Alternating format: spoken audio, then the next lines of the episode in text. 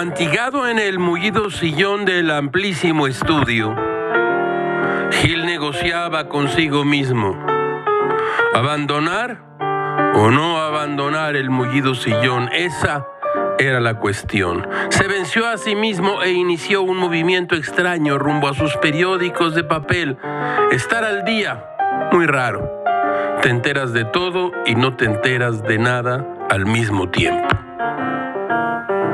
Así las cosas, la Junta de Coordinación Política, Jucopo, del Congreso de Baja California rechazó el exhorto de la Comisión Permanente del Congreso de la Unión para no avalar la ampliación de mandato de dos a cinco años al gobierno de Jaime Bonilla Valdés. ¿Cómo la ven? Dicho sea esto, sin la menor intención de un albur prorrogable.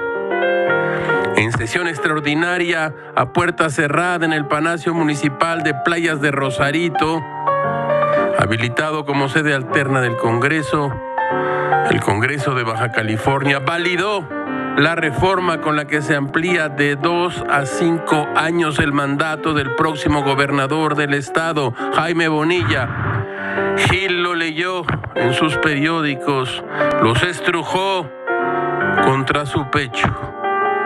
En medio de gritos de traidores, traidores contra los legisladores que gritaban decenas de ciudadanos que acudieron al cabildo para tratar de impedir la votación, los diputados convocaron a otra sesión extraordinaria para firmar la declaratoria y enviarla al Ejecutivo Estatal.